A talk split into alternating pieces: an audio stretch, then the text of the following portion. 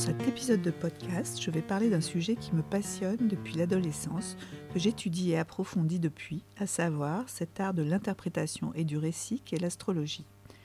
Et plus particulièrement de ce que l'on appelle l'astrologie humaniste, dont la vision est celle que j'ai de cet art de l'interprétation, proche de l'énoncé de cette citation d'un astrologue américain du nom de Robert Hunt. L'astrologie postmoderne ne sera pas une astrologie fataliste et cartomancienne, mais une astrologie de l'illumination, de la réalisation de soi et de la conscience, qui se trouve inclure tout le reste de l'astrologie. Ma passion pour l'astrologie est née très tôt. Je devais avoir 14 ou 15 ans quand j'ai commencé à l'étudier et monter mon, un premier thème natal, le mien évidemment. À cette époque, les ordinateurs et leurs programmes n'étaient pas accessibles au commun des mortels et nous devions faire cela à la main avec nos éphémérides et tables de maison. Peut-être que le transgénérationnel est intervenu en partie dans mon penchant pour cet art, puisque ma grand-mère maternelle tirait les cartes et que son frère jumeau, médecin, homéopathe et acupuncteur, était également astrologue. Quand il était face à un cas un peu délicat, par exemple, il montait le thème de son patient afin d'y voir plus clair dans le diagnostic à poser. Il a été mon premier professeur. À mes yeux, je dirais que l'astrologie est une science empirique et un art. C'est également un langage.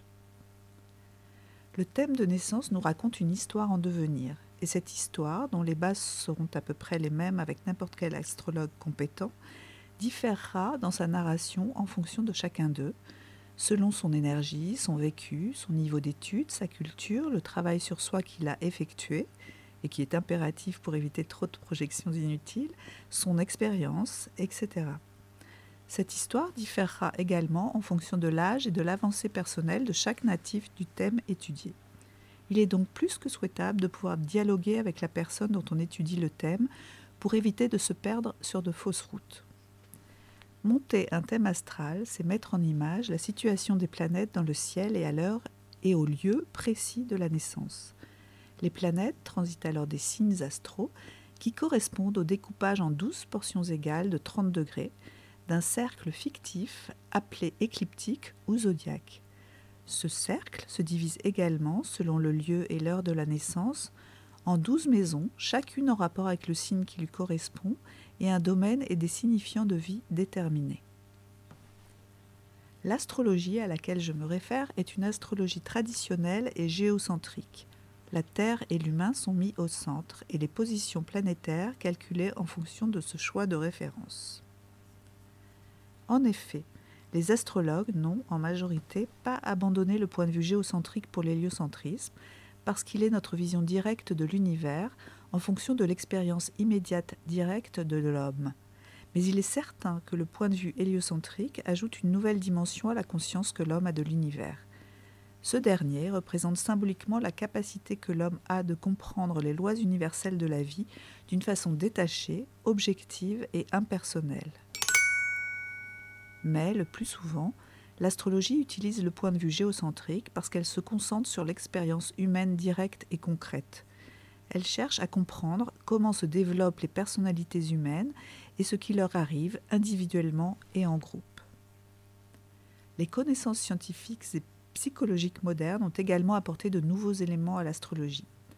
La personnalité individuelle peut être mieux comprise comme un champ d'énergie dont chacune a une existence indépendante et obéit à un rythme particulier de développement que l'on en soit conscient ou non. La personnalité humaine ne reste jamais la même intérieurement, même si elle montre une apparence relativement permanente extérieurement. En astrologie, les planètes symbolisent les énergies naturelles de la vie qui animent et dirigent la personnalité.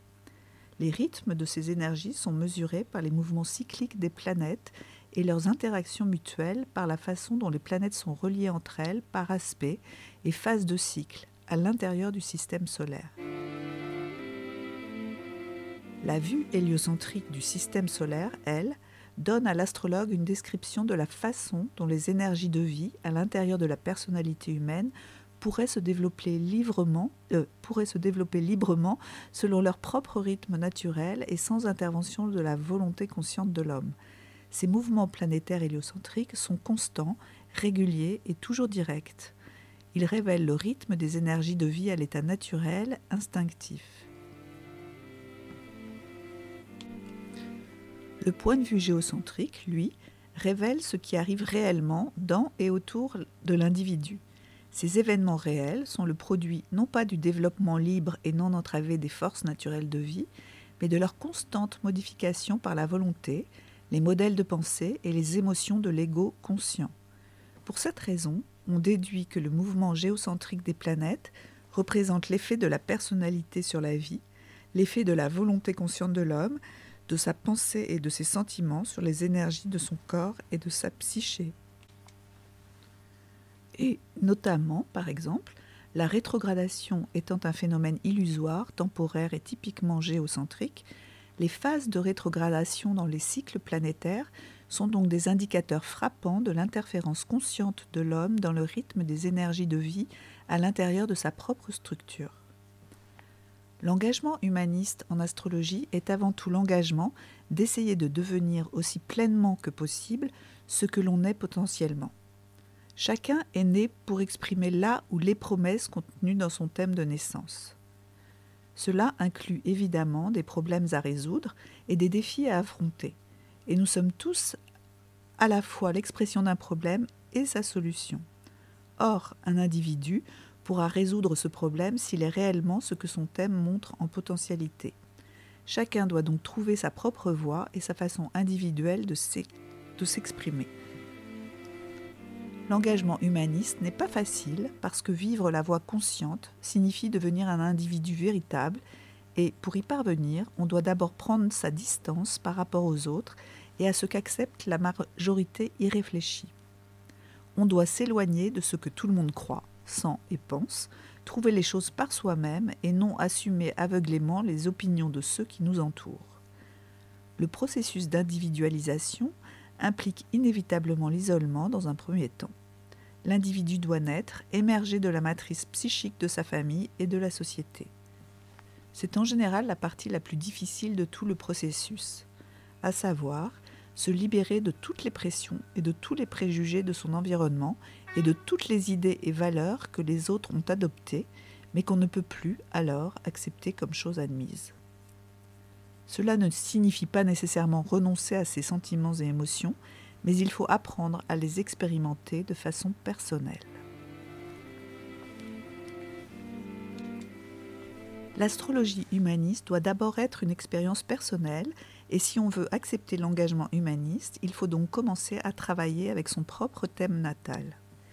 On doit centrer toute son attention consciente sur les significations profondes que l'humanisme applique à tous les facteurs astrologiques de son thème astral au lieu d'étudier ses propres progressions et transits en fonction des événements et des hauts et bas, des succès et bonheurs personnels et sociaux, l'astrologie humaniste essaie de les voir et de les utiliser en fonction de la possibilité de croissance en maturité personnelle et sociale qu'ils peuvent présenter. L'astrologie humaniste, centrée sur la personne, favorise et encourage la capacité de se concentrer objectivement sur les facettes essentielles de la personnalité globale, l'une après l'autre, sans évasion ni rébellion inutile. Elle permet de concentrer délibérément l'attention sur ce qui se révèle astrologiquement à n'importe quel moment comme le point focal essentiel du développement personnel. Il ne faudrait jamais se demander en astrologie comment utiliser son, libre arbitre pour éviter les crises biologiques ou individuelles qu'indiquent les aspects planétaires, parce que l'astrologue doit savoir que les crises de croissance doivent arriver dans toute vie et qu'elles sont nécessaires car essentielles au développement de la personnalité. La liberté individuelle ne consiste pas à essayer de décider si on aura ou non une crise, mais plutôt à lui trouver un sens et une signification. La capacité de donner un sens est une des caractéristiques spirituelles fondamentales des êtres humains. Les jugements de valeur que l'on appose sur un événement ou une expérience sont le résultat de ce qu'une personne pense et ressent à un moment donné. Si l'on change les valeurs sur lesquelles on base ses actions, ses sentiments et ses pensées, alors le sens de l'expérience changera aussi. Par conséquent, un astrologue doit avoir bien compris que n'importe quel aspect ou conditions astrologiques peut correspondre à une victoire spirituelle. En conséquence, entraver cette victoire par des conseils négatifs qui entretiennent la peur ou un sentiment de culpabilité ou d'infériorité est toujours à proscrire. La seule façon d'éviter ce danger est de faire réaliser aux gens en général, même si certains astrologues orientés sur l'événementiel sont souvent réticents, que les facteurs astrologiques ne se rapportent pas essentiellement à des événements extérieurs ou à des forces imposées à l'individu du dehors, mais également à des phases de croissance de la personnalité. Si l'astrologue présente un thème natal comme n'étant que l'image de désirs et d'impulsions divers, ni le consultant ni l'astrologue lui-même n'apprendront jamais à les organiser de manière constructive. C'est aussi la raison pour laquelle l'astrologie humaniste met l'accent sur le moi plutôt que sur ses pouvoirs. Son intention est d'aider la personne à réaliser que son objectif de vie est d'utiliser ses pouvoirs en fonction de la qualité spirituelle d'être que son moment de naissance est censé lui révéler progressivement tout au long des années. L'astrologue ne devrait jamais essayer de voir à partir d'un thème ce qui arrivera et donner formation aux consultants sans se soucier des conséquences. Ce n'est alors pas du conseil astropsychologique, mais de la bonne aventure pure et simple, aussi sophistiquée et scientifique que soient les moyens employés. Et dans tous les cas, avant de parler ou d'écrire, l'astrologue doit se demander ce que le consultant pourra faire de l'information qui lui est présentée. Comme chaque détail d'un thème natal, y compris les progressions et transits, peut contenir un potentiel positif tout autant que négatif, il n'est pas du ressort de l'astrologue de fixer ce sens en négatif quand il traite des possibilités présentes et futures. Il doit préciser, clarifier la nature du défi en fonction de l'objectif total de vie et de son développement global. La décision d'agir positivement ou négativement doit toujours rester sous la responsabilité du client, et différencier positif et négatif, c'est parler du résultat de la voie choisie accomplissement spirituel ou perte de soi dans des valeurs matérielles. Pour aucun individu, il n'y a de destinée fixée. Des possibilités diverses et variées sont constamment ouvertes à chacun et à tout âge. Chaque possibilité contient l'énergie latente qui peut en faire un fait réel. Les facteurs astrologiques décrivent le genre de possibilités offertes à une personne, et c'est ce que l'astrologue doit clarifier pour son client. Ce n'est pas à l'astrologue de choisir quelle possibilité doit devenir un fait réel. Bien qu'il puisse aider le consultant à prendre conscience du fait que chaque possibilité peut se matérialiser dans un grand nombre de voies et à bien des niveaux différents de réalité, le choix final doit être laissé au consultant. Si la personne n'arrive pas à choisir ou se sent incapable d'affirmer sa volonté dans une direction donnée, ce qui résultera sera en grande partie la conséquence de l'élan de son propre passé. Le futur sera déterminé par le non fini de son passé, par ses peurs et ses frustrations, et par la pression des influences émanant de sa famille, de sa communauté ou de sa nation. Si l'on ne réussit pas à décider sa propre destinée, alors ce sera le passé qui prendra la décision, et ce sera tout particulièrement vain, vrai plutôt, lorsqu'on craint le retour de quelque expérience difficile. Par la peur, on peut réellement faire sortir de telles expériences du domaine des possibilités et les rendre réelles.